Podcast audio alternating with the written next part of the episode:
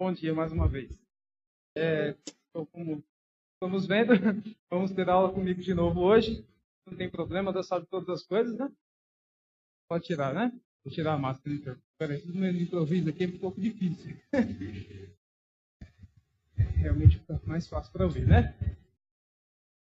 Então, meus irmãos, hoje nós vamos ter a aula que os adolescentes estavam tendo até o final do ano passado vai acabar coincidindo com o tema que o pastor está dando nas quintas-feiras, que é o livro do Apocalipse. A classe dos adolescentes, a classe da vida, junto comigo estavam estudando esse livro Mais Que Vencedores, que é uma exposição do Apocalipse, escrito por William Hendrickson.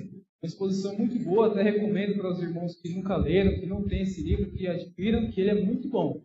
Para quem quer estudar Apocalipse a fundo, com uma linguagem simples de entender, esse é o livro que eu mais recomendo, Mais Que Vencedores. Então, desde já convido os irmãos a abrirem Apocalipse, capítulo 1.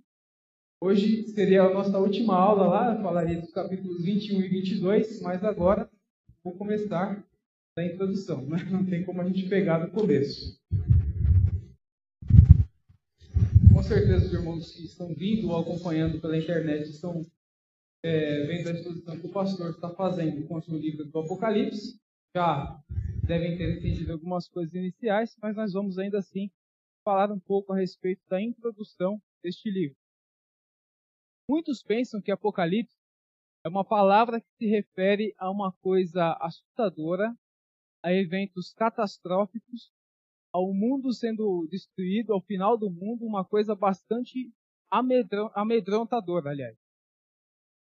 Alguns dos irmãos se lembram qual o significado da palavra Apocalipse? Revelação. Os irmãos estão atentos aos estudos, né? Se abrimos em Apocalipse capítulo 1, versículo 1, vemos que a primeira palavra que está na carta é justamente a palavra revelação. Se pegarmos o texto original em grego, está ali Apocalipse. Então aqui está a tradução correta, coisa que muitos não fazem, né? Falou Apocalipse, já pensa no mundo acabando, é tudo pegando fogo, é tudo caindo. Não, a palavra é revelação. Tanto que Apocalipse, além de significar revelação, é também um estilo literário que nós vemos na Bíblia, não apenas no último livro, que é o Apocalipse, mas também vemos doses apocalípticas desse estilo literário em livros como Isaías, Daniel, especialmente, que é tido como o Apocalipse do Antigo Testamento, tem Ezequiel, tem vários profetas ali que usam o estilo literário apocalíptico, apocalíptico judaico, que nada mais é do que falar de verdades por meio de símbolos. Por isso que nós lemos o Apocalipse com uma visão simbólica e não literal. Se lermos o Apocalipse literalmente, nós vamos ter que esperar coisas miraculosas acontecendo aí até o final dos tempos. Vai ter que ter um monstro gigante saindo do mar, um monte de tipo de coisa aí de filme de ficção acontecendo e nós vemos que não tem como ser assim, né? Muita coisa está aqui falando de verdades, porém usando de figuras. E uma das principais razões para que Deus tenha revelado ao apóstolo João o livro do Apocalipse desta forma é o seguinte: os dias de João aqui, mais ou menos ano 95 ou 96 depois de Cristo, eram dias de dificuldade imensa. O Império Romano estava matando crentes a todo vapor. Por quê? Eram os dias do imperador chamado César Domiciano. César Domiciano era um imperador tão mau, tão perverso, que ele matava todos aqueles que não se curvassem diante dele ou das estátuas dele que estivessem espalhadas pelas cidades. Por exemplo, aqui na região da Ásia Menor, onde vemos as igrejas de Éfeso, Pérgamo, Tiatira, Sardes, Laodiceia. Tinha ali em todas essas cidades estátuas do imperador César Domiciano, e as pessoas eram obrigadas a se curvarem e prestarem adoração. César queria ser igual ou maior que Deus. E todos faziam isso porque temiam por suas vidas, exceto a igreja de Cristo. Então vemos aqui que quem recebeu inicialmente, a carta foi mandada originalmente para as sete igrejas da Ásia. E eles, muitas dessas igrejas, sofriam perseguição e muitos crentes estavam morrendo justamente por perseguição do Império Romano e não se curvarem diante do imperador Domiciano. A melhor forma dessa carta, desse livro, passar pelas igrejas, sem que o Império Romano entendesse qual era a real mensagem, era ter uma linguagem simbólica. Por isso, Deus usou a linguagem apocalíptica judaica, como eu já disse, que já vemos também em livros do Antigo Testamento, especialmente Daniel, Ezequiel, Isaías, Zacarias. E aqui está o livro que usa praticamente nele todo esse tipo de linguagem figurada, que é o estilo apocalíptico judaico. Lendo aqui os versículos iniciais, vemos o seguinte: Revelação de Jesus Cristo, que Deus lhe deu para mostrar aos seus servos as coisas que em breve devem acontecer, e que ele, enviando por intermédio do seu anjo, notificou ao seu servo João, o qual atestou a palavra de Deus e o testemunho de Jesus Cristo quanto a tudo o que viu. Bem-aventurados aqueles que leem e aqueles que ouvem as palavras da profecia e guardam as coisas nela escritas, pois o tempo está próximo. Então, nesses três versículos iniciais, vemos que a revelação é da parte do Senhor Jesus Cristo e notificou ao seu servo João. Aqui muita gente às vezes confunde, né? Que João é esse? É o João Batista? Não, é o apóstolo João. Tudo que tem de João na Bíblia é o mesmo João, é o apóstolo João, aquele que era chegado de Jesus, que inclinava, reclinava sua cabeça sobre o ombro de Jesus, porque era o apóstolo mais próximo dele, amigo de Cristo. Então o Evangelho de João, as epístolas de João e o Apocalipse, todos são o mesmo João. Né? Sempre que a gente inicia esse tudo, é bom deixar bem claro. João Batista não escreveu nada. Todos são o apóstolo João.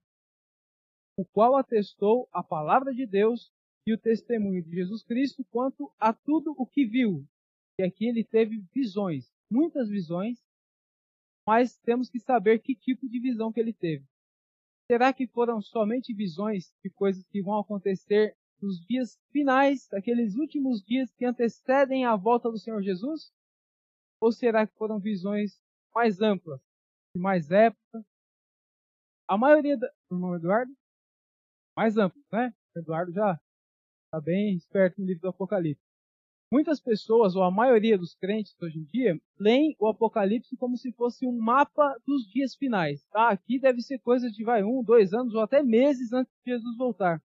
Nem passa na cabeça de tais pessoas que a leitura correta do Apocalipse é uma leitura que não é totalmente futurista e nem totalmente preterista. Não fala só de futuro e muito menos fala só de passado mas ela fala da história da igreja, todas as épocas, desde a primeira vinda de Jesus até a segunda. Fala de passado, Jesus veio no passado, a primeira vinda. Fala de presente, pois conta a história da igreja, desde o início em Atos dos Apóstolos. Aqui o período das sete igrejas da Ásia fala do que acontece à igreja em todos os tempos e sempre culmina na segunda vinda de Jesus. Fala de passado, presente e futuro. O Reverendo Sandoval está explicando isso também nas quintas-feiras. A leitura correta que nós informados fazemos não é preterista, não é futurista, ela é histórica. É uma leitura histórica. Disse aqui no terceiro versículo ainda que são bem-aventurados ou mais do que felizes aqueles que leem e aqueles que ouvem as palavras desta profecia.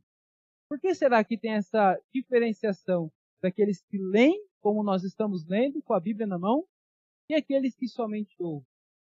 Porque a realidade das sete igrejas, desses dias aqui do ano 95, 96 depois de Cristo, era bem diferente da nossa. Para ter uma Bíblia como essa, possível, né? Era rolo, não era Bíblia com capa, com capa, bonitinho assim. E o livro do Apocalipse não estava nas mãos da igreja, não estava nas mãos da congregação quando essa mensagem era lida. A carta chegava com muita dificuldade, como eu acabei de falar, pela perseguição do Império Romano, tanto que a linguagem apocalíptica judaica ajudaria nisso. Se um guarda romano pegasse o livro do Apocalipse para ver o que, é que estava falando ali, se era uma mensagem cristocêntrica, ia falar contra o Império Romano, contra a idolatria ao imperador, eles simplesmente iriam destruir as cópias dessa carta. Mas não foi o que aconteceu. Eles abriam e como muita gente até hoje fala, não entendo o Apocalipse, eles também não entendiam nada. Louvado seja o Senhor por isso. Então, quando a carta chegava a uma das igrejas, uma das sete igrejas que nós lemos aqui no capítulo 2, 3, aliás, o que acontecia? O pastor ia lá na frente e lia essa mensagem para a igreja. Eles não tinham a cópia na mão. Tinham que ficar bem atentos a tudo que o pregador estava falando na leitura do Apocalipse. Então, bem-aventurado tanto aquele que lê como hoje nós estamos lendo, e também aqueles que ouvem, que era a realidade das sete igrejas. Mais um grande problema, uma grande dificuldade que as pessoas têm hoje ao fazer a leitura do Apocalipse é a forma correta de ler. Eu devo ler do capítulo 1 até o 22 de forma cronológica, corrida, ou será que eu tenho que fazer certas pausas em alguns capítulos e ele vai começar a contar de novo a história? Acabei de dar dica, né? Segunda opção. Se nós lermos de, de forma cronológica, do capítulo 1 até o final, que é o 22, nós teremos a impressão, que a real impressão, que Cristo volta muitas vezes. São nem duas, nem três, são sete vezes. Será que Jesus vai voltar sete vezes? Não. Ele prometeu que ele voltaria mais uma vez. Tocaria final, estado de pecado que temos agora, né? Cada pessoa teria o seu destino eterno. Ou novo céu e nova terra, chamada Nova Jerusalém, ou o inferno, que no final do Apocalipse é chamado de lago que arde com fogo e enxofre. Não prometeu seis nem sete vindas, prometeu mais uma, né? Teve a primeira, ele cumpriu sua missão, morreu na cruz, ressuscitou, e tem agora a segunda vinda. Mas por que então o Apocalipse nos mostra tantas vezes a volta de Jesus, a segunda vinda? Que a leitura deve ser feita não cronologicamente, mas sim de uma maneira é, parada por sete vezes.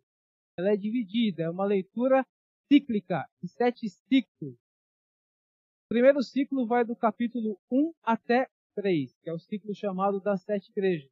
Nas próprias cartas de Cristo às sete igrejas, às sete igrejas, ele fala da sua primeira vinda, fala da situação das igrejas e fala elementos, coloca elementos da sua segunda vinda também.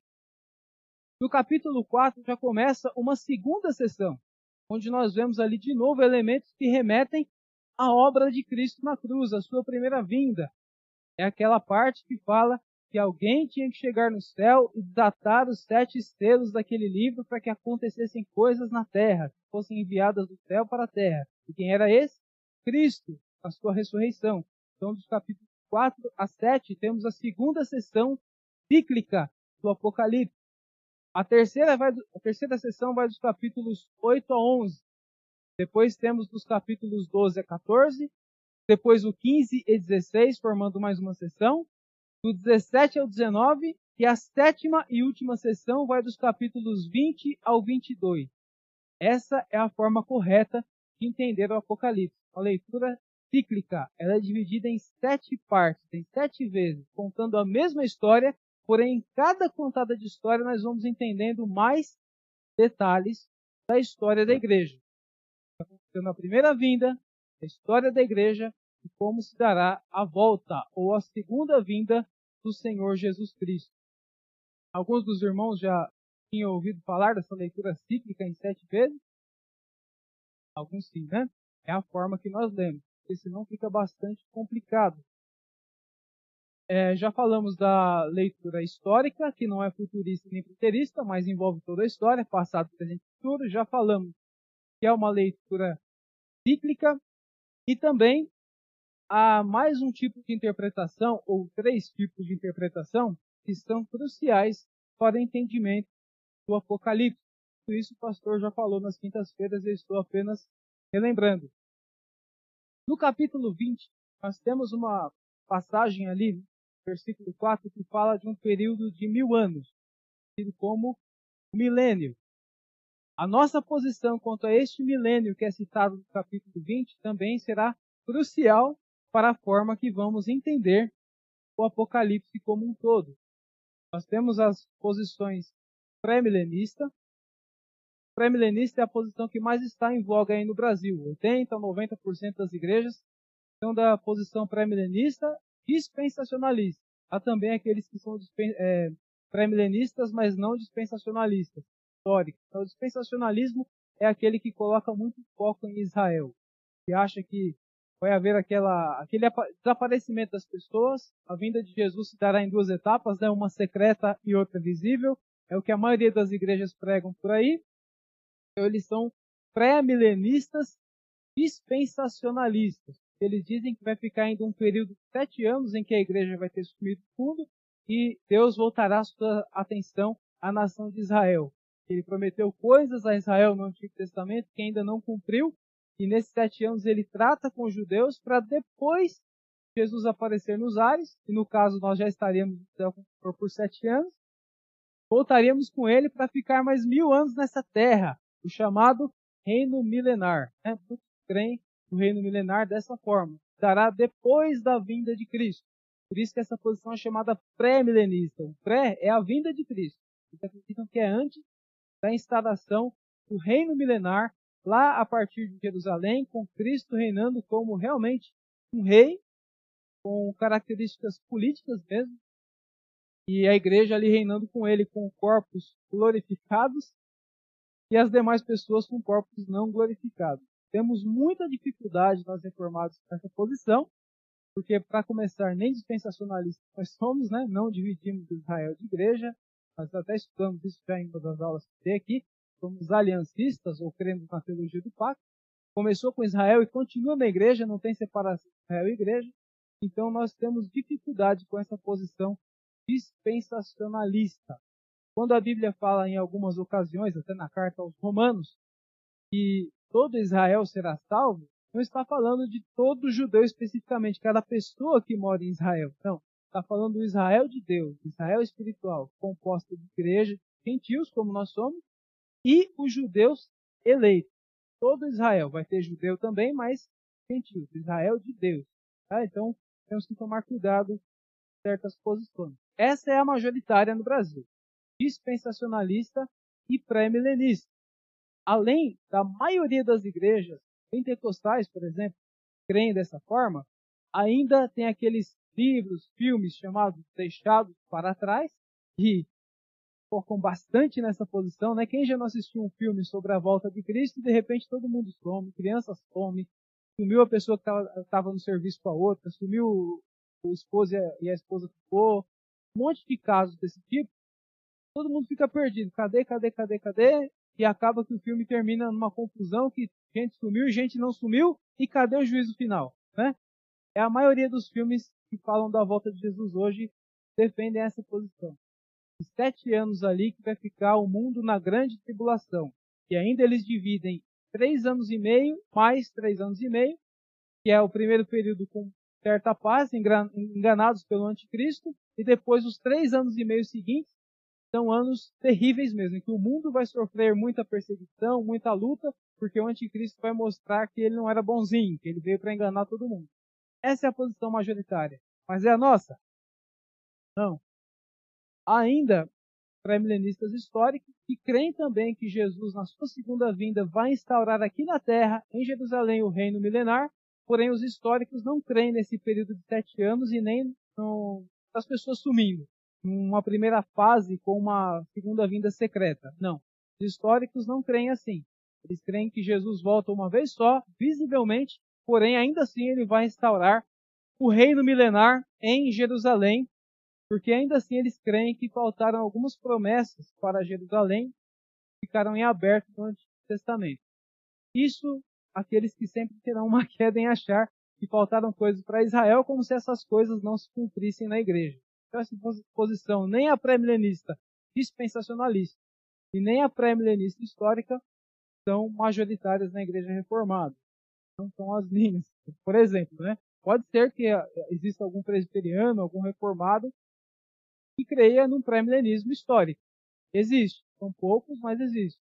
Mas não é meu caso aqui, tá, meus Vou mostrar a posição majoritária na nossa igreja, que é também a que eu defendo. Ainda a posição pós-milenista. Pós-milenistas são o contrário dos pré-milenistas. Enquanto o pré-milenismo diz que Jesus vem antes do reino milenar, pré-milênio, os pós-milenistas vão dizer o quê? Que Jesus vem depois do reinado milenar. Mas quando começa esse reinado milenar para os pós-milenistas? Eles creem que o reinado acontece durante a história da igreja ainda. Que ou ele já começou, ou ele ainda vai começar, mas ele não precisa ter mil anos literalmente. Pode ser um período de tempo aí que é simbolizado pelo número mil. embora nós não sejamos também informados pós-milenistas, a maioria pelo menos, os números têm significados no Apocalipse. Nós vamos ver isso daqui a pouquinho. Né? Cada número representa alguma coisa, uma verdade diferente. O número mil representa um período de tempo completo. Então, para os pós-milenistas, pode ser que o milênio dure 50 anos, 10 anos ou até mil anos, tanto faz. Só que vai ser um período antes da vinda de Cristo em que o mundo vai ser tão evangelizado, a igreja e o cristianismo vão crescer tanto que o mundo vai viver em um período de paz. Geralmente, quem crê nessa posição são aqueles que leem o Apocalipse de forma preterista, que acham que a maioria das coisas que estão descritas no Apocalipse já aconteceram e se cumpriram no ano 70 com a destruição de Israel, do templo. Então, eles são preteristas, a maioria dos que creem no pós-milenismo.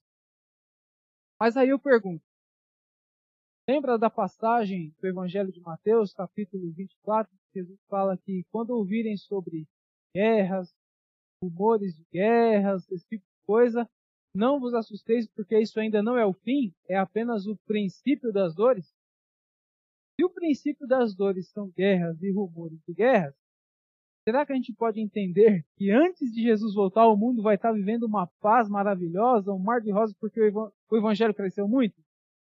Não. Jesus, nessa mesma passagem, chega a perguntar: quando vier o filho do homem, porventura achará fé na terra? Quer dizer, vai ser ó, reduzido, número pequeno.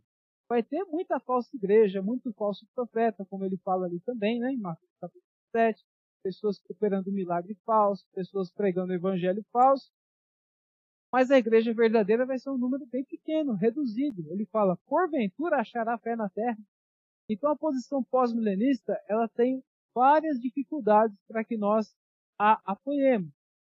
Tanto é que depois do século XX, com as duas guerras mundiais, muitos pastores e teólogos que eram pós-milenistas deixaram de ser. Falou, eu estou esperando um mundo de paz, está acontecendo esse monte de guerra, esse monte de calamidade. Não estou dizendo que não existem mais pós-milenistas. A gente crê assim. Mas é bem pouco. Depois das duas guerras mundiais, essa posição caiu bastante em desuso. Então já falamos do pré-milenismo nas suas duas divisões, né, o histórico, e agora entendemos o pós-milenismo. Acho que Jesus volta depois do milênio, que é um período de paz aqui nesse mundo, porque a igreja cresceu muito. Não é bem o que entendemos das escrituras.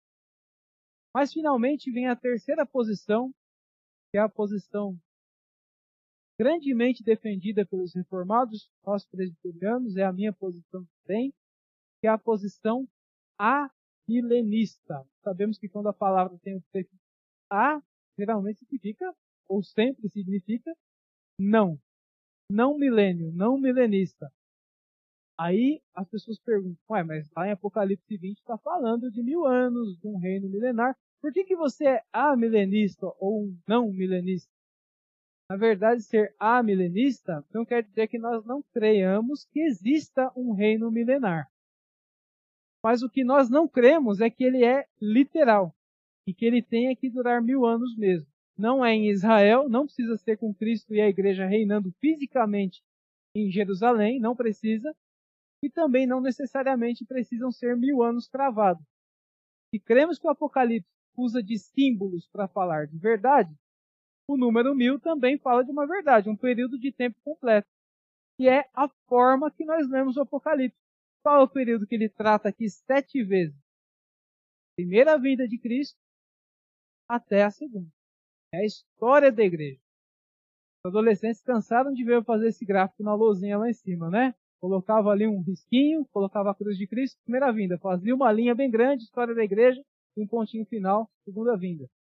Esse período todo é o que nós chamamos de reino milenar. Então, ser amilenista é o mesmo que crer no milênio já milênio agora. O reino começou quando o rei pisou na terra pela primeira vez, na primeira vinda de Cristo. O reino já era chegado. Só que ele dizia que o reino não é desse mundo. Claro que Jesus sempre falou? O reino não é desse mundo. Reina no céu, mas também na terra. É o reino do céu que está acontecendo também na terra, com a igreja triunfante, que são os crentes que já morreram, que suas almas estão com Cristo no céu, dividido com a igreja militante, que é aquela que ainda está militando pelo Evangelho, que é o nosso caso aqui. Todo o poder me foi dado, que Jesus falou, aonde? No céu, na terra. Ele falou isso. o poder foi dado, o rei falou isso, ele está reinando do céu para a terra.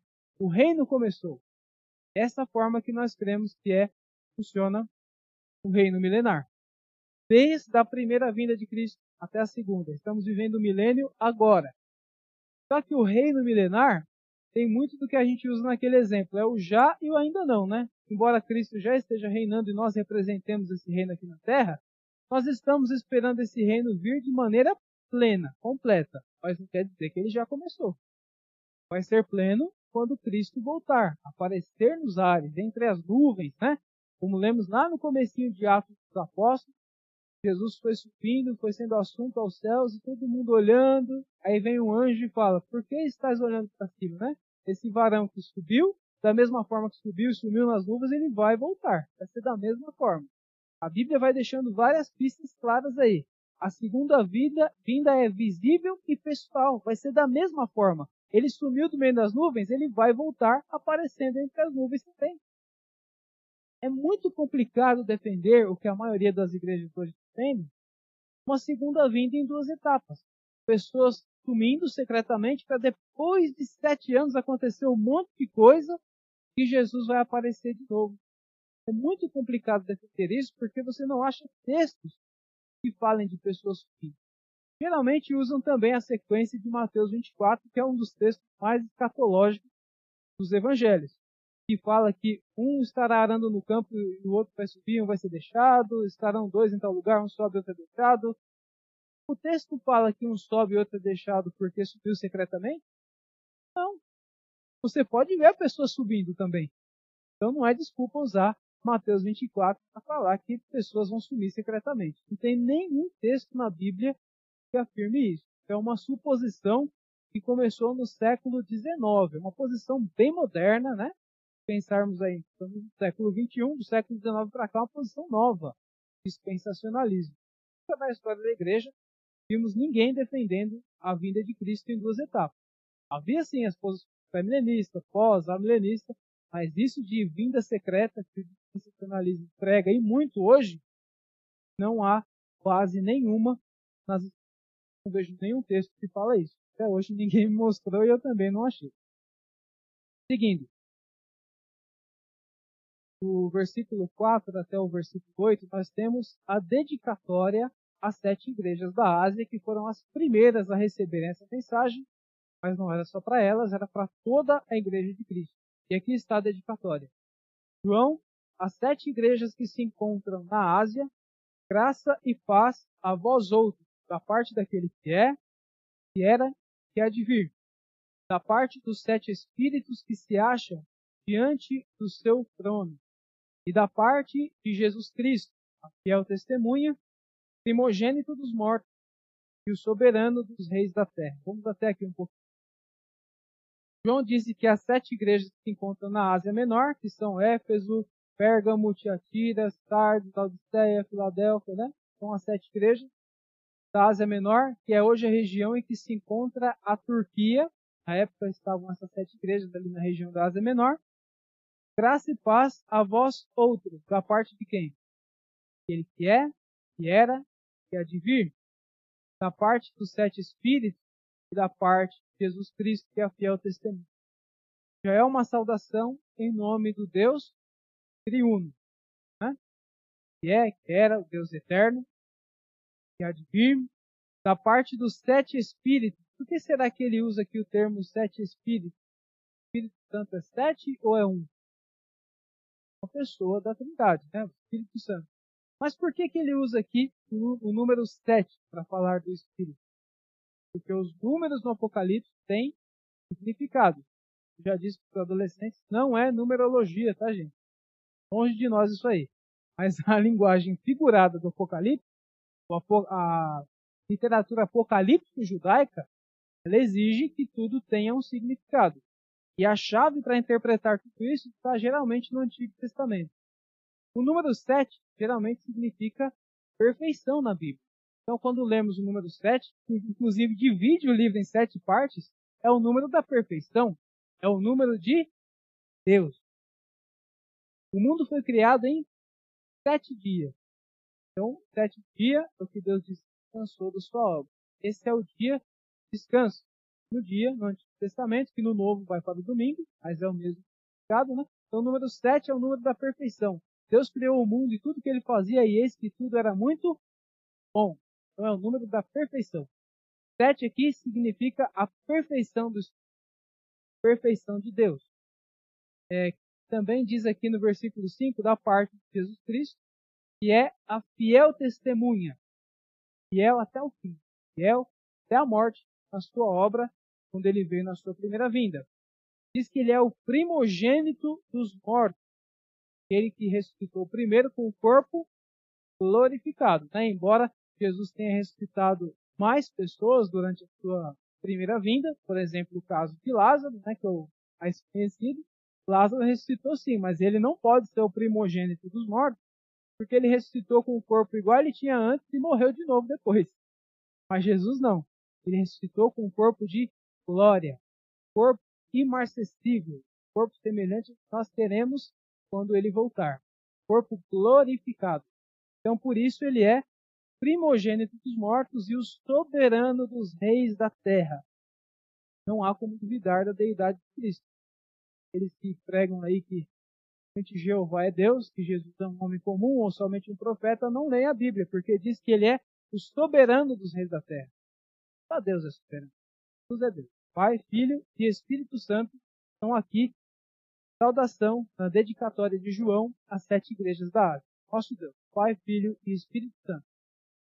Diz ainda: Aquele que nos ama, pelo seu sangue nos libertou dos nossos pecados, nos constituiu reino, sacerdote para o seu Deus e Pai. A ele a glória, a glória e o domínio pelos séculos dos séculos. Amém. Eis que vem com as nuvens, e veja o versículo 7, preste bem atenção. Eis que vem com as nuvens, igual está lá em Atos, né? O anjo falou, ele subiu no meio das nuvens, vai aparecer no meio das nuvens, e o que? todo olho o verá. Se está dizendo que na segunda vinda todo olho vai ver Jesus, como é que vai se dar em duas etapas que um monte de gente já sumiu e depois só alguns vão ver com os olhos? Pode falar, meu irmão, Atala. Ah, pegar o microfone, tá? Vou ouvir. Tá chegando.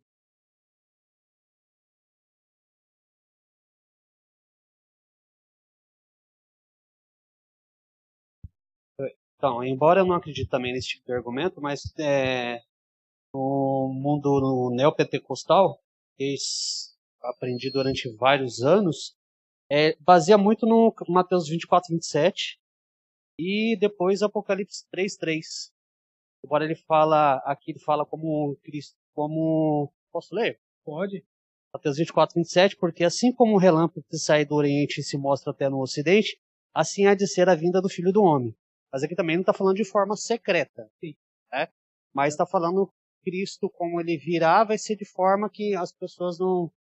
É, inesperada. Inesperada. inesperada é. E uma forma de chamar as pessoas a aceitar Jesus, né? Por, por esse motivo que Cristo já está voltando e ela deverá aceitar Cristo.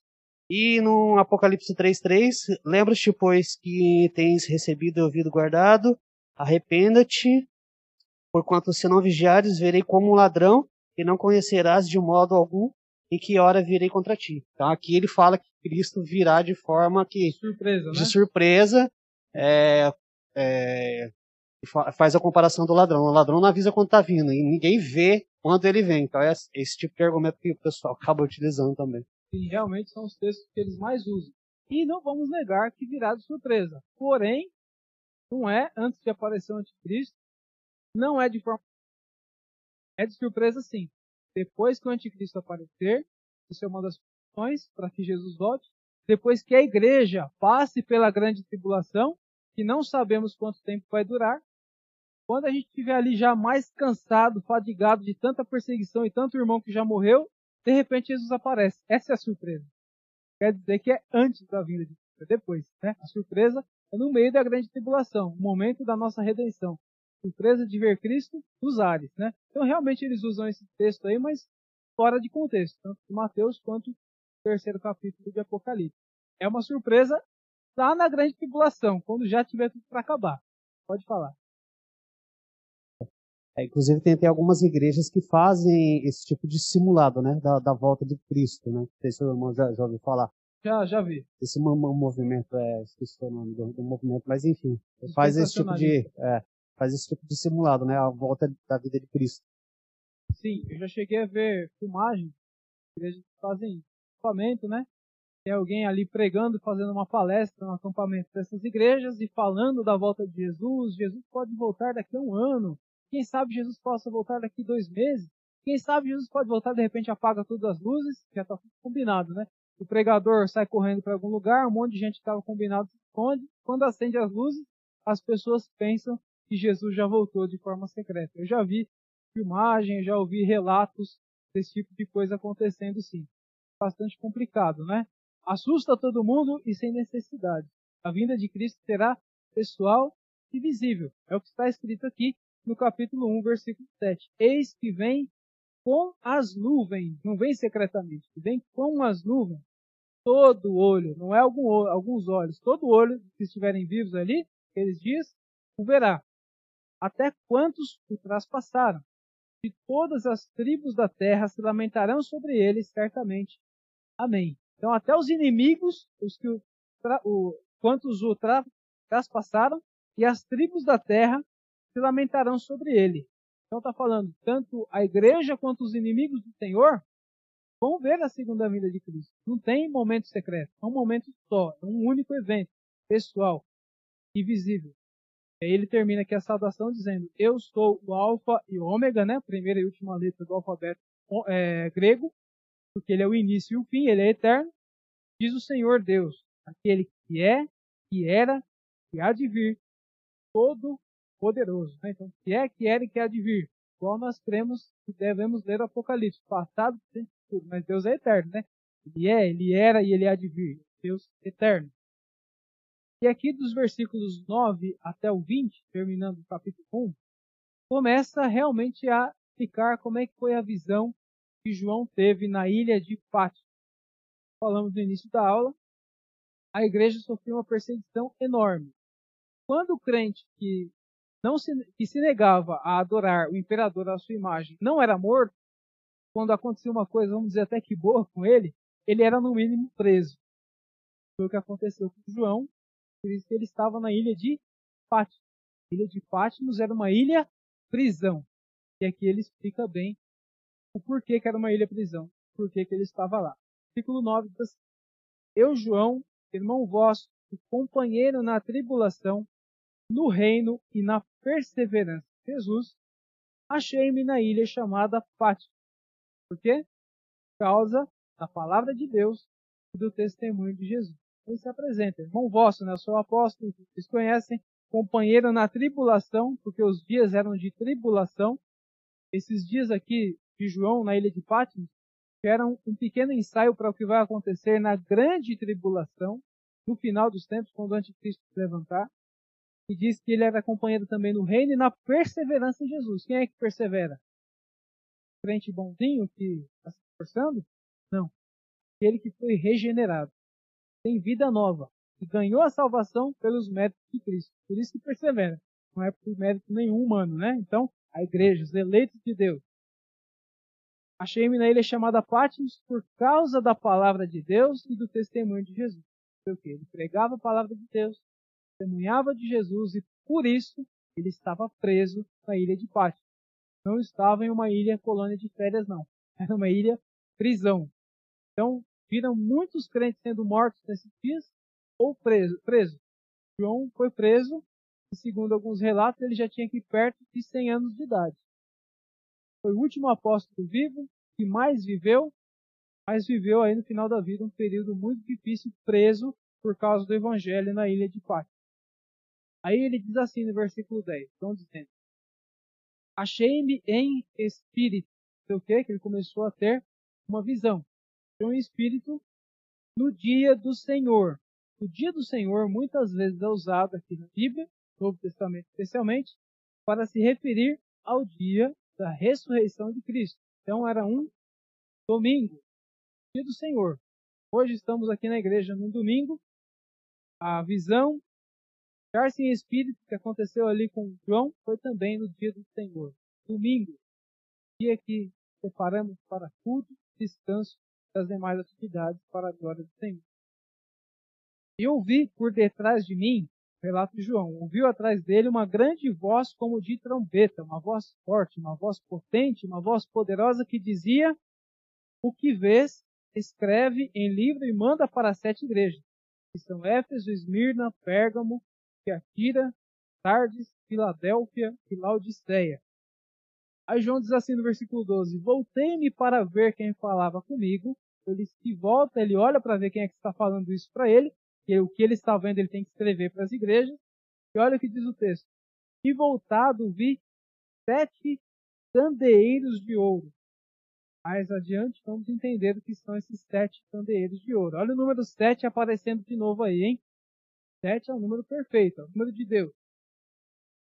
No meio dos candeeiros um semelhante a filho de homem, com vestes talares e cingido à altura do peito com uma cinta de ouro. Então esse que falava com ele estava no meio dos candeeiros, era semelhante a filho de homem, com vestes reais, talares, cingido à altura do peito com uma cinta de ouro. Era alguém que estava reinando, era um rei.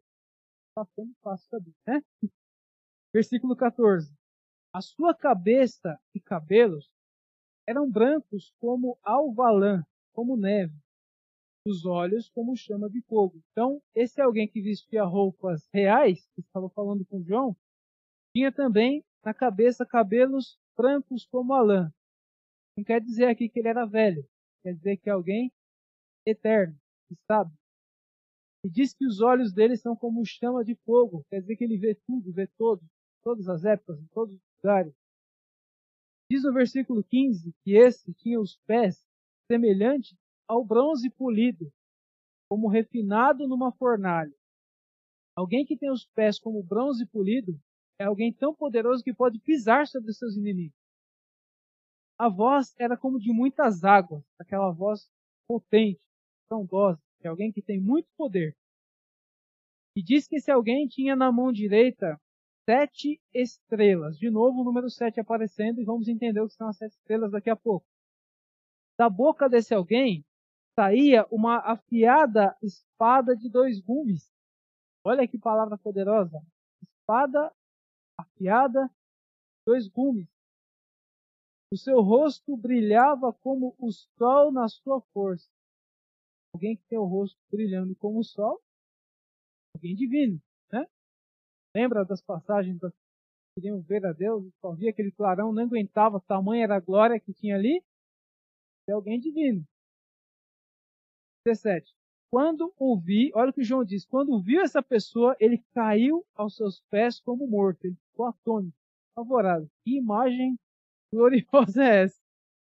Porém, ele, esse ele que ele está dizendo, é a pessoa que ele viu ali.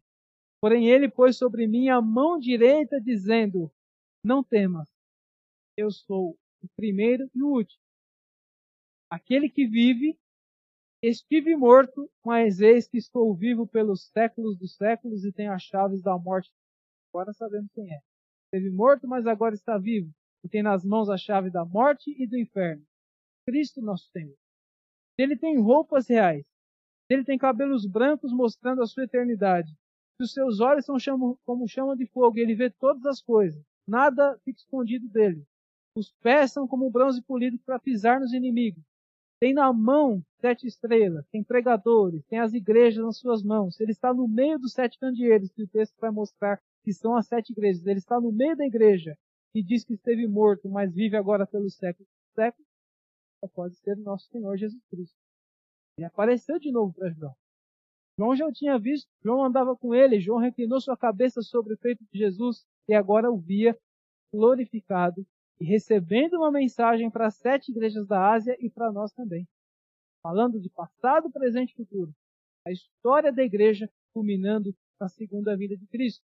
Falando das lutas e dificuldades que eles teriam, que a igreja teve e ainda tem e terá na história Porém, não devemos desanimar, que a vinda de Cristo é certa e ali é que está a nossa vitória. Não nesse mundo como muitos querem. Por isso que esse livro que eu indico tem um título perfeito. Mais que vencedores. Agora, não. Segundo a vinda de Cristo. E aí diz aqui, no versículo 19, Jesus disse para João: Escreve, pois, as coisas que viste, e as que são, e as que hão de acontecer depois desta. Está falando aí. Aconteciam coisas e ainda iriam acontecer coisas depois. Né? Quanto ao mistério das sete estrelas, olha, essa parte explica aqui o símbolo. Quem são as sete estrelas que viste na mão direita? E os sete candeeiros. Ele diz aqui: as sete estrelas são os sete anjos das sete igrejas. E os sete candeeiros são as sete igrejas. Então está aí o símbolo. Sete estrelas são os sete anjos, são aqueles que levariam a mensagem para cada uma das sete igrejas da Ásia. E os sete candeeiros são as sete igrejas. Né? Candeeiro, candelabro, tem aquele símbolo que nós vemos muito em Israel. Né? A igreja é o Israel de Deus. O Novo Testamento deixa isso bem claro. Sete igrejas, sete candeeiros. Israel espiritual de Deus. Aqui termina o capítulo 1. E nos capítulos 2 e 3, nós vamos ver o restante dessa primeira sessão cíclica, da primeira contada de história do livro do Apocalipse. Tanto aqui no capítulo 1, nós já vimos elementos falando da primeira vinda de Cristo e também da segunda. Versículo 7 que nós destacamos aí fala que ele vem com as nuvens e todo olho o verá. Então, ainda que não esteja contando algo muito cronológico, só nessa apresentação de Cristo para João, já vimos elementos da primeira vinda até a segunda. Nas cartas para as sete igrejas também, nós vemos Jesus se apresentando aqui para as igrejas como alguém que fez algo no passado, na primeira vinda, a situação da igreja, que muitas vezes são situações que a igreja vive até hoje, né? E sempre termina com uma promessa, que quem tem ouvidos ouça o que o Espírito diz às igrejas. Por exemplo, aqui, capítulo 2, versículo 7. Quem tem ouvidos ouça o que o Espírito diz às igrejas. Ao vencedor dar-lhe-ei que se alimente da árvore da vida que se encontra onde? No paraíso de Deus. Então, uma promessa do paraíso de Deus na segunda vinda. Então, todas as sessões falam de primeira vinda, história da igreja, segunda vinda. Tanto no capítulo 1 como nas cartas das igrejas. Não vou pegar igreja por igreja aqui, porque a aula é bem curta, né? Nem esperávamos hoje ter um estudo do Apocalipse, mas eu estou tentando fazer de uma forma bem abrangente para que pelo menos tenha uma direção para os irmãos quando forem ler o Apocalipse. Claro que em uma aula só não vamos aprender a ler ele todo, tem vários símbolos, tem várias linguagens diferentes, mas já dá aquele norte que o pastor também está explicando na quinta-feira. Vai ficando cada vez mais fácil para a gente estudar esse livro que é importante tanto quanto os, demais da Bíblia. Infelizmente hoje ele tem sido esquecido, deixado de lado por sua complexidade, por sua dificuldade, mas ele é a palavra de Deus. Deve ser. Nunca se deve desencorajar ninguém a querer ler o Apocalipse. Se deve desencorajar é fazer a sua própria interpretação. Aí está errado, mas deve ser estudado de maneira correta à luz do restante da Bíblia. Pode falar, irmão. Será? Tá? Tá chegando já.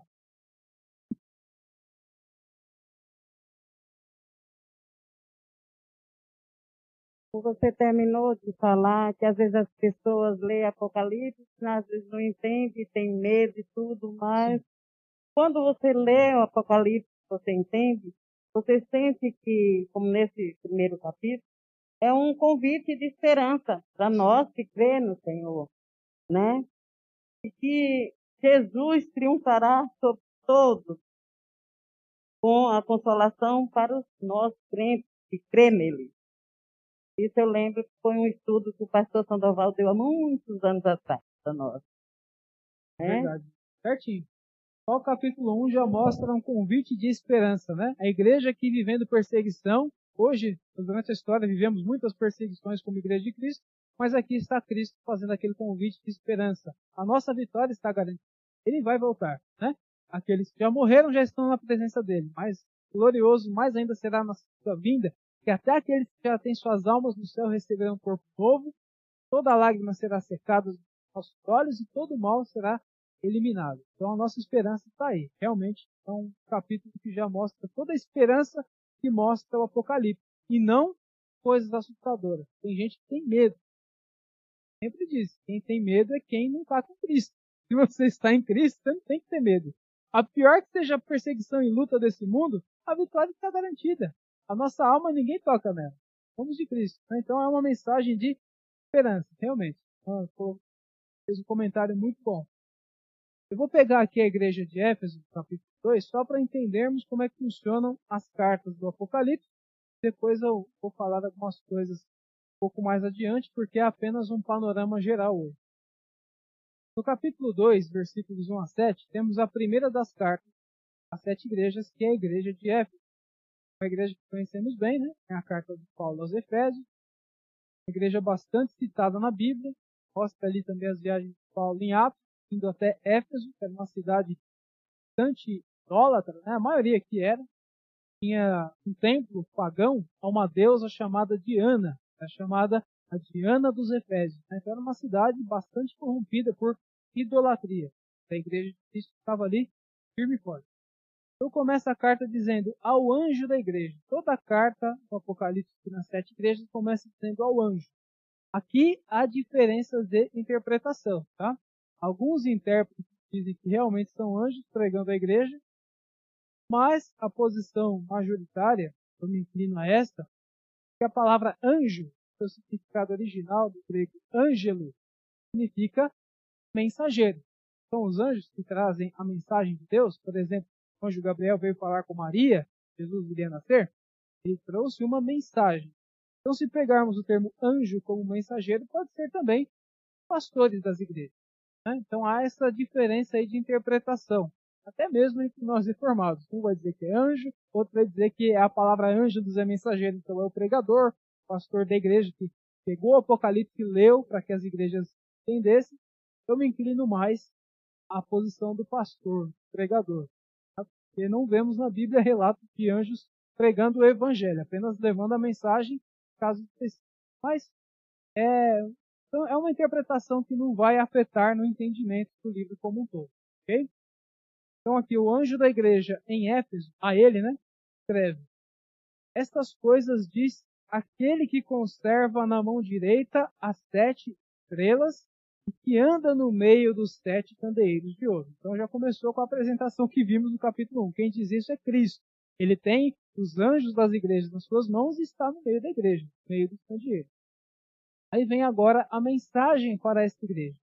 Aqui nós vemos, em geral, cinco igrejas que têm elogios e críticas da parte de Cristo, uma igreja que só tem elogios e uma igreja também que só tem crítica, que é a última, que é Laodiceia. Éfeso tem elogios e críticas. Veja bem, versículo 2. Conheço as tuas obras, tanto o teu labor como a tua perseverança. Então, Jesus disse conhece as obras da igreja, uma igreja que labuta, trabalha pela causa de Cristo, né? prega o evangelho, faz o que tem que fazer. É uma igreja perseverante e que não pode suportar homens maus. Uma igreja que não suporta quem ensina coisa errada. Elogio isso aqui. E que puseste à prova os que a si mesmos se declaram apóstolos e não são. Então, desde esses dias aqui, ó, já tinha falsos apóstolos. Né? Sabemos que os apóstolos de Cristo foram os doze. Depois de Paulo, não veio mais apóstolo nenhum. Acabou. Tinha várias condições para que uma pessoa fosse apóstola e principalmente ter visto a Cristo ressuscitado, né? embora Paulo tenha se convertido depois da ascensão de Cristo céus, ele viu Jesus no caminho de Damasco. Então, é apóstolo mesmo. Depois dele, ninguém mais. A menos que a pessoa tenha mais de dois mil anos aí, né? Para ter visto Jesus ressuscitado. Acredito que hoje não tem. Um monte de gente dizendo que é apóstolo, mas não viu Jesus ressuscitado. Então fica difícil. Apóstola também está tendo, né? Cada vez mais complicado. Então diz aqui que a igreja colocava à prova os que se declaravam apóstolos e não são. Então, era um elogio da parte de Cristo. Estavam protegendo a igreja de falsos pregadores, de falsos hinos. Está dizendo que a igreja achou esses homens mentirosos. Os achaste mentirosos. E tens perseverança. Suportaste provas por causa do meu nome. e não te deixaste esmorecer. Olha aí quanto elogio. A igreja suportava provas, não adiantava vir perseguição, não adiantava vir falso pregador, que eles não se abalavam. Estavam firmados na palavra, firmados na doutrina. Tudo era excelente na igreja. Só que aí no quarto versículo vem a, a, a segunda observação de, de Cristo, que não é mais um elogio. Olha só o que ele está dizendo. Tenho, porém, contra ti que abandonaste o teu primeiro amor. Lembra, pois, de onde caíste, arrepende-te e volta à prática das primeiras obras. E se não venho a ti, te moverei do teu lugar, o teu candeeiro, caso não te arrependa. A gente fala, peraí. Jesus falou que a igreja era firme, perseverante, não suportava homens maus, não aceitava ensino errado. Ótimo. Porém, quando uma igreja é ortodoxa, já vou passar para a irmã, tá? Se quiserem já deixar o microfone para a irmã, eu vou só terminar aqui e já passo, passo para ela. Muitas vezes uma igreja é realmente ortodoxa, uma igreja firme, uma igreja que não aceita novidade, uma igreja que não se abala com perseguições. Porém, a motivação da igreja já não parece ser a mesma do início da carreira cristã. Aquela pessoa, por exemplo, que é uma nova convertida, que tudo para ela é novo, que ela faz com entusiasmo, que ela entende que ela tem que fazer para a glória de Deus, então ela dá o seu melhor. Com o passar da nossa vida cristã, isso pode tudo se tornar muito piloto automático. Por exemplo, a gente vem todo domingo na igreja. Vemos que é o dia do Senhor. Não quebramos o quarto mandamento porque passou do sábado para domingo no novo. Mas será que quando chega sábado à noite, ou domingo que a gente está se preparando para vir de manhã, a gente não vai faltar, tá certo, não vai faltar. Mas será que a gente já não está fazendo isso por um mero hábito, um costume, e não mais porque sabemos que é o dia do Senhor e que estamos indo prestar culto a Deus?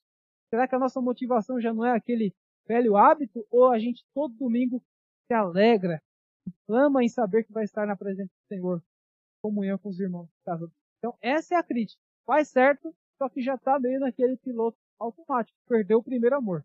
Pode falar, irmão. Então, é isso mesmo. É que essa igreja ela tinha doutrina. A doutrina era muito boa, mas não tinha o amor espiritual do Senhor. Então, não tinha nada. Exatamente. Era firme na doutrina, estava ok, corretíssimo, né? Mas tem que saber o porquê está fazendo, não porque acostumou, né? Pessoas, por exemplo, que, ah, eu venho na igreja porque já é uma tradição de família. Minha família é da igreja presbiteriana há não sei quantas gerações. Não. Por convicção. Não por tradição. Né? Essa é a motivação correta. Então, esse foi o ponto negativo aí que Jesus apresentou para essa igreja. Sempre há um convite ao arrependimento. Não é porque são crentes de verdade que não falham. Né? Nós somos pecadores todos, todos os dias. Temos que pedir perdão e tentar sempre melhorar vida de santificação. Né? Então essa foi a igreja de Éfeso. Teve um elogio muito bom, firme na doutrina, mas meio ali já sem amor, fazendo por costume. Foi, essa foi a crítica. E aí diz aqui no versículo 6 ainda: Tens, contudo, a teu favor que odeias as obras dos Nicolaitas. Eu vou explorar muito Nicolaitas aqui, mas eram um dos grupos ali hereges da época. Né? Estavam tentando se infiltrar, entrar nas igrejas, assim como nós, querendo levar novidades, e essa igreja, por ser firme, não aceitava esse grupo chamado Nicolaíta. Mas também eu odeio. Também odeio as obras dos grupos falsos. Nicolaitas, gnósticos e tantas seitas que vemos até hoje aí, né? Querem perverter a palavra de Deus. Como eu disse no começo da aula. Tem gente que tem a Bíblia na mão, mas fala que Jesus não é Deus vai odiar uma obra dessa? Tá com a Bíblia na mão, ensinando mentira. Não dá, né? E aí sempre ele termina as cartas dizendo: Quem tem ouvidos, ouça que o Espírito diz às igrejas. Por que, que ele diz quem tem ouvido? É quem tem ouvidos humanos? Todo mundo tem ouvido. Tem gente que é surda, mas crente e não crente tem ouvido. São ouvidos espirituais. Ouvidos uma pessoa regenerada ouvidos de uma pessoa que entende a palavra. É esse que ele está falando. Ouça o que o Espírito diz às igrejas. Quem ouve a voz do Espírito é quem tem o um Espírito, é a igreja. Aí está aqui a promessa para a igreja de Éfeso. Ao vencedor dar-lhe-ei que se alimente da árvore da vida que se encontra paraíso de Deus. Citado esse versículo, fica uma promessa da segunda vinda. Paraíso de Deus, o novo céu e nova terra, também chamada Nova Jerusalém, são uma promessa para quem tem ouvidos espirituais, quem já é convertido, para quem é salvo, regenerado. Então, ainda que Jesus faça correções à sua igreja, não quer dizer que ele deixou de amá-la, e muito menos que a igreja perdeu salvação, porque isso não existe. É apenas para que ela ande melhor na presença dele. A promessa da segunda vinda para os eleitos está garantida final de todas as cartas. Temos 10 minutos? Passa rápido, né? Enfim, é, vou pegar só Esmirna agora para dar mais um exemplo. Essa igreja aqui foi uma das que recebeu apenas elogio, tá? Aliás, são duas que recebem elogio. Falei que era uma, que é uma que recebe só crítica. Elogio só é Esmirna e Filadélfia. Tanto que vocês veem aí que tem um monte de igreja hoje que chama Esmirna e Filadélfia, porque todo mundo quer a igreja que só tem elogio, né? As outras ninguém coloca porque já pensou uma igreja chamada Laodiceia? Só tem crítica? Então é uma coisa que eu já notei. Tem muita igreja que coloca hoje o nome Esmirna e Filadélfia, que são as igrejas mais fiéis, mais elogiadas. Então a igreja de Esmirna é o seguinte que diz na carta. Ao anjo da igreja em Esmirna escreve: Estas coisas diz o primeiro e o último, esteve morto e tornou a viver. Então, Jesus dizendo de novo: primeiro e último, eterno, que esteve morto e tornou a viver, porque ressurgiu. Aí vem a mensagem: Conheço a tua tribulação, a tua pobreza. Uma cidade bem pobre. Todas essas sete aqui, Esmirna era uma das que viviam em maior pobreza. Então Jesus disse: Eu conheço a tua pobreza, mas está entre parentes do que mais tu és rico. Era uma igreja que não se apegava com riquezas do mundo, não juntava tesouros na terra, mas juntava tesouros do céu. Era rica na presença do Senhor. Diante de Deus, a igreja mais rica que tem aqui. Diante dos homens, a mais pobre. Talvez um templo bem simplesinho, pessoas que tivessem roupas já gastas, mas para eles não importava, porque com Deus estavam muito bem, eram ricos, tinham fidelidade, pregavam, eram operosos na causa do Senhor. Por isso, Jesus coloca, eles são pobres, mas ao mesmo tempo são ricos. Para Deus eram ricos. Então conhece a tribulação, a pobreza e a blasfêmia dos que a si mesmos se declaram judeus e não são, sendo antes sinagoga de Satanás. Além da pobreza dessa igreja, crentes pobres, eles sofriam também perseguição de judeus que perseguiam o cristianismo. Os judeus não reconheciam a Cristo como Senhor, como Salvador, nem como Deus, então perseguiam essa igreja de forma ferrenha. Tanto que o texto aqui, no texto, Jesus chama esses judeus de sinagoga de Satanás. Por isso que ele fala, eles se declaram judeus e não são. Porque no Novo Testamento é chamado judeu não quem é judeu de sangue, quem é nascido lá, mas é chamado judeu de verdade quem crê em Cristo, quem é nova criatura. Então, esses aqui eram nascidos lá em Israel, eram chamados judeus. Mas para Deus não eram judeus. Eram sinagoga de Satanás porque perseguiam a igreja de Cristo. Então aqui está o elogio. Que a igreja suportava essa perseguição sem desanimar. Uma igreja rica diante de Deus. E aí diz ainda no versículo 10: Não temas as coisas que tens de sofrer. Eis que o diabo está para lançar em prisão alguns dentre vós, para ser disposto a prova e tereis tribulação de dez dias. Mais um número aparecendo aí, o 10, tá? A possibilidade desse número ser simbólico é grande também. Porque quando vemos o número 10 no Apocalipse, ele tem também um significado. Geralmente, as coisas do maligno, coisas do mal. Temos ali a besta que levanta do mar, a besta que levanta da terra e diz que ela tem 10 chifres. O 10 sempre está ligado ao mal no Apocalipse. Então seriam dez dias, quer dizer, um período de dias maus. Então ele está dizendo, não temos as coisas que vocês vão sofrer, já está avisando, vão sofrer mais. O diabo está para lançar em prisão alguns de vocês. Vão ser postos à prova, terão tribulação de dez dias, quer dizer, terão um período de tempo aí bem mau. Mas não temam porque eu estou com vocês. Ser fiel até a morte, dar-te-ei a coroa da vida. Então está aqui apenas elogios e um breve alerta, mas não foi correção. A igreja era fiel. E aí diz aqui no versículo 11, de novo, quem tem ouvidos, quem é regenerado, quem pode entender, né? Ouça que o Espírito diz às igrejas. vencedor de nenhum modo sofrerá o dano da segunda morte. Esses termos, primeira morte, segunda morte, e primeira ressurreição e primeira e segunda ressurreição, aliás, serão muito vistos também é, na leitura do Apocalipse. Resumindo, porque temos menos cinco minutos, primeira morte é a que passamos, é a morte do corpo, o mundo passa. Mas a segunda morte, essa é só para os ímpios. Porque na primeira morte que acontece uma separação do corpo e da alma. Isso acontece com todos. Mas a segunda morte é a separação da alma da presença de Deus. Por isso é chamado segunda morte. Segunda separação. Essa não é para os crentes, ou para os ímpios. Por isso o vencedor de nenhum modo sofrerá o dano da segunda morte. Não será lançado no inferno. Glória, vida eterna, está garantida. Eu não vou continuar lendo as igrejas, porque não vai dar tempo. Os irmãos podem ler em casa. E ótimo que o pastor está explicando nas quintas também, né? Porque aí não fica numa aula só. Eu ia terminar hoje os capítulos 21 e 22 com os adolescentes. A próxima sessão começa no capítulo 4, que é a visão do trono de Deus. E nós vamos ver é uma visão do céu com vários símbolos, né? O trono de Deus tem um arco-íris de volta, mostrando a aliança de Deus, igual aconteceu na pasta de Noé. E os anjos, todos que estavam no céu, estavam dizendo que não havia ninguém ali que fosse digno de abrir um livro, que era o rolo, na verdade, né, um papel enrolado naquela, naquela época, que tinha sete selos, estava lacrado ali com sete selos, ninguém podia abrir esse livro e que era de extrema importância que alguém o fizesse. Aí nós vamos ver no capítulo 5 que Jesus chega ao céu, começa a desatar cada um dos sete selos. Aquele livro é o livro da história da igreja. O livro de quem governa do céu para a terra.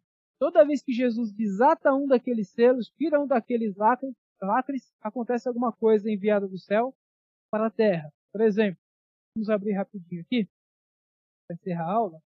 Capítulo 6. Assim, no versículo 1. Vi quando o cordeiro abriu um dos sete selos e ouvi um dos quatro seres viventes dizendo como se fosse voz de trovão. Vem, aí vem alguma coisa para a terra. Vi então, e eis um cavalo branco e o seu cavaleiro com um arco.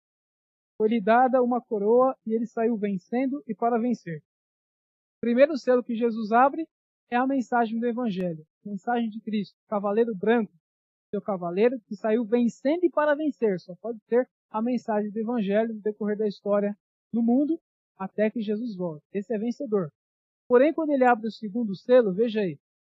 Quando abriu o segundo selo, ouvi o segundo ser vivente dizendo: Vem, tem mais alguma coisa para a terra.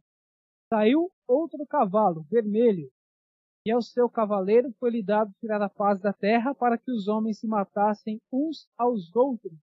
Também foi-lhe dado uma grande espada. Aí começa a falar de guerra, de fome, de perseguição. Vai lendo os selos aí que vai vendo que tem um monte de coisas ruins. Porém, quando vai chegando perto do último selo, vem a segunda vinda de Cristo. Na estrutura do Apocalipse, nós vamos ver sessões com sete selos, por exemplo, essa que vai do capítulo 4 ao 7. Depois tem as sete trombetas, que são avisos de Deus, acontecem também coisas na terra. Depois vem as sete taças, taças da ira de Deus. Cada sessão você vai lendo sete alguma coisa, até certo ponto do Apocalipse. Em tudo isso nós vamos vendo o reinado de Cristo do céu para a terra. Até as coisas ruins, as catástrofes que acontecem aqui, estão sob o domínio de Deus. Ele é soberano. Então, quando acontecem coisas ruins, como a perseguição vivida pela igreja ou as catástrofes naturais aqui, e as pessoas perguntam, onde é que está Deus? A gente responde, ele está governando, foi ele que mandou isso. Não estamos no céu ainda. A terra é lugar de luta, perseguição, de catástrofe por causa do pecado que manchou esse mundo. Mas sempre culmina cada sessão do Apocalipse na vitória final, a segunda vinda de Jesus. Eu lamento, porque acabou já o tempo da aula, tinha muita coisa para falar. Fazer um panorama geral do Apocalipse não é fácil em uma hora, mas eu creio que deu para entender pelo menos alguma coisinha. Alguns dos irmãos têm alguma dúvida, algum comentário a fazer? É, o irmão Eduardo está com o telefone? Só para ele.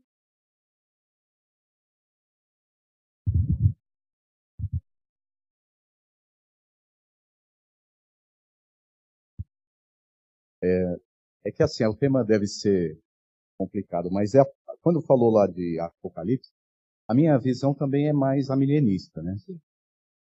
Mas no Apocalipse 20, eu vejo que, geralmente, quando se faz os estudos, é, se para é, muito é, até uma determinada parte. Porque quando lê ali, né? Então vim descer do céu, porque aqui o 20 ele está vindo depois do 19, e já está falando da vinda de Cristo. É. é. Aí aqui parece que está começando de novo. Aí, é. Então vi descer do céu um anjo, tinha na mão a chave do abismo e uma grande corrente. Ele segurou o dragão, a antiga serpente, que é o diabo, Satanás, e o prendeu por mil anos. Então aqui está falando que prendeu ele, Satanás. Se é de uma forma é, literal, né, ou se só tirou certa parte do poder dele, essa tem algumas controvérsias. Né? Sim. E o prendeu por mil anos. Uhum. Lançou no abismo, fechou e pôs selo sobre ele para que ele não mais enganasse as nações até se completar esses mil anos. A posição a milenista, ela trata muito aqui da questão de ser esse período que vivemos. Sim, esses agora. mil anos, ele é figurado. Sim. E que Satanás, ele está preso. Por isso que o evangelho está sendo é, pregado. Ele não está tendo poder sobre isso. Sim. E depois disso, é necessário que ele seja solto por pouco tempo. Tá.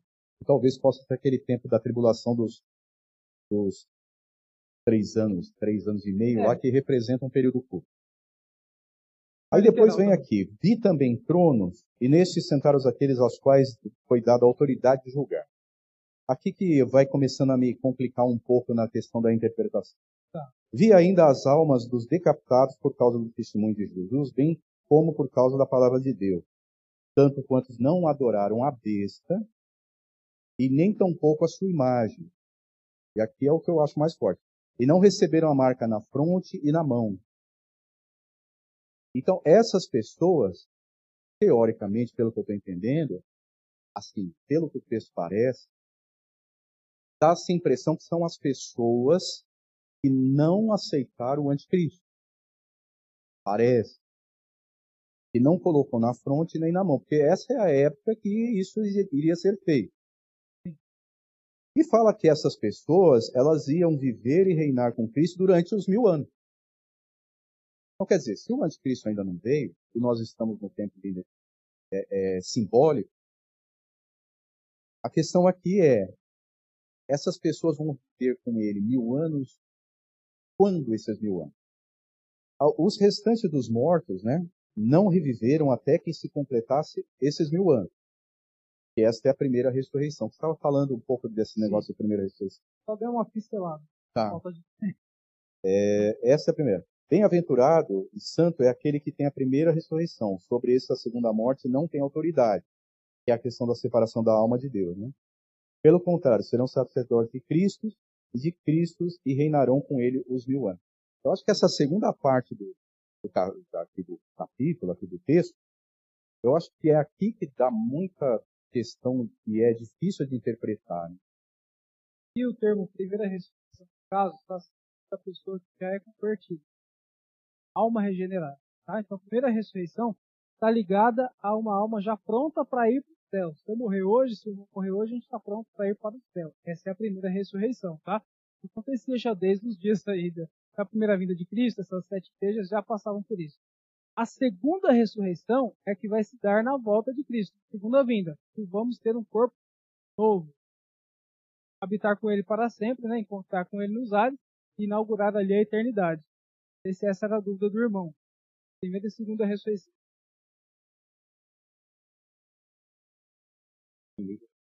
A minha maior dúvida, ela fica na questão da marca. Ah, a marca da besta. É. Aí dá uma e, aula grande. É, então, é por isso que eu achei que é. Porque como essa marca da mão e da fronte, ela pode também ser interpretada de uma forma não literal, né? Mas ela dá a impressão que é naquele momento depois do anticristo. Ah, as tá. pessoas que não adoraram a besta. Como se fosse algo futurista. Porque né? ali, quando tá. você vai no capítulo 13, ali diz como é que a besta vai fazer. Que Sim. ela vai criar uma estátua, vai dar fogo livre de vida, que as pessoas vão ter que adorá-la, elas Sim. vão receber a marca. Então dá a impressão dessa parte. Então essa parte para nós, teoricamente, ainda não, não aconteceu. Não, não aconteceu da, da forma final, tá? Mas é que eu estava falando no começo da aula. Nós não lemos nem de forma preterista, que tudo foi só para sete igrejas no passado, e nem só futurista, que tudo está ligado só ao Assim como o Apocalipse é fala de coisas que aconteceram, acontecem e ainda vão acontecer na história, é o que eu disse no começo. O fato do César Domiciano, esse imperador maldoso que estava oprimindo as igrejas nesses dias, ter estátuas deles na, na cidade, exigindo que as estátuas, ou ele mesmo quando passasse, fosse adorado, já era um tipo de anticristo. Aí nós pegamos a carta de João, que ele fala que na história muitos anticristos já se levantaram. Imperadores romanos eram um tipo de anticristo. Queriam estar no lugar de Deus, perseguiam a igreja. O Papa romano sempre é um tipo de anticristo. Até na Constituição de Fé de Westminster, coloca o Papa como anticristo. Pode não ser o final, mas são tipos de anticristo. Então aqui já era um ensaio. E pessoas marcadas pela besta, vou falar aqui resumidamente pelo tempo, tá? me peço desculpa. Realmente não pode ser interpretada literalmente. Porque nesses dias aqui já tinham pessoas marcadas pela besta. O que significa ser marcado na fronte e na mão? É um microchip? Aqui não tinha chip. Não tinha tatuagem, não tinha código de barra, não tinha nada. Mas o que é a fronte e a mão? A ideia de pensar e agir conforme o diabo quer, conforme o anticristo que é enviado pelo diabo manda. Então pessoas estão sendo marcadas pela besta desde essa época. Não vai ser marcada só no futuro, já estão sendo marcadas. Ou a pessoa tem o Espírito Santo, é marcada por Deus, ou ela já automaticamente é marcada pela besta. Não precisa ser literal. O Espírito Santo está em nós, temos certeza, mas alguém vê o Espírito Santo? Não, espiritual. A marca da besta é o oposto, também não é visível. Tá? Então era uma coisa que acontecia já prefigurando aqui nos dias do Apocalipse que vai acontecer no final mesmo, quando o anticristo escatológico e final se levantar. Mas o imperador romano já era um tipo de Então, de certa forma, isso já era uma prefiguração do que aconteceria. É, Para finalizar, eu gostei dessa ideia. Eu achei que a ideia do Domiciano é muito boa, porque ele era considerado segundo Nero, né? Sim, Ele era muito mal e, e realmente é, eu achei bem interessante, porque se a gente colocar dessa forma no texto, a gente pode fazer com que o amilenismo tenha sentido. Sim. Porque é, foi naquela época, preferência, e aí estamos, vivendo ainda. É, porque depois a gente vai ver os decapitados, que eles estão lá rogando por, por vingança, vamos dizer assim, lá no final. Então, é- gostei, gostei da interpretação, achei interessante. E é bíblico, né? João disse na sua epístola que muitos anticristos já se levantaram. Quer dizer, um monte de gente que vai fazendo o mundo ensaiar para que aconteça a vinda do anticristo final, que vai ser o pior período de toda a história. Então não tem só um anticristo, tem aqueles que vão prefigurando aí durante a história. Papa Romano, Imperador, é, Papa, Imperador Romano, todos esses homens maus que perseguiram a igreja foram tipos de anticristo, como João disse na epístola. Então tem base, né? Não é nenhuma suposição amilenista. Tem, tem base bíblica mesmo. Eu sou suspeito em falar porque eu não vejo outra posição que se encaixe melhor com a Bíblia como, como o amilenismo, tá? Mas é claro que respeitamos as demais posições e como o reverendo Sandoval coloca bem nas quintas-feiras, não podemos ser dogmáticos com essa questão do milênio. Não é porque o irmão de uma outra igreja é pré-milenista, pós-milenista, que ele não é salvo. Nada a ver. É uma questão de entendimento, secundária, né? Quem salva é Cristo. Mas o, o amilenismo, eu creio que é a posição que mais tem base bíblica. Muitos acusam de ser muito espiritualizado, muito simbolizado, mas a linguagem apocalíptica judaica é não tem como fugir disso. Né? Mas muitos anticristos já se levantaram na história. E o Domiciano, sem dúvida, era um deles. Então, já eram marcados pela besta, as pessoas que não são de Cristo estão sendo marcados e serão até o final, quando o anticristo escatológico também vier. Essa é Claro? Tá bom. Então, irmãos, me perdoem. De novo, eu passei 10 minutos. Toda vez que eu venho, eu passo 10 minutos. me perdoem, mas que Deus abençoe e que possamos a cada dia crescer na, gra na graça e no conhecimento de Cristo. Deus abençoe.